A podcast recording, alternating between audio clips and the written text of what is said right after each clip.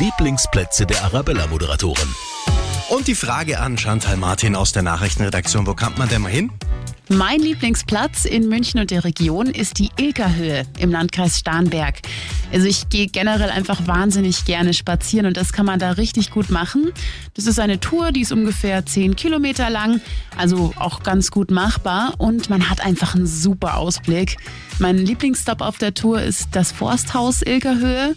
Und da hat man vorne den Blick auf den Starnberger See und hinten sind die Berge im Hintergrund. Es ist einfach wahnsinnig schön. Ich nehme ja auch immer gern ein Buch mit und da kann ich einfach super gut die Seele baumeln lassen, mitten in der Natur mit dem Ausblick im Hintergrund und das ist einfach wahnsinnig schön. Die Lieblingsplätze der Arabella-Moderatoren. Präsentiert von ihrer Hofpfisterei. Genießen Sie die neue Pfister Öko Edamame Sonne.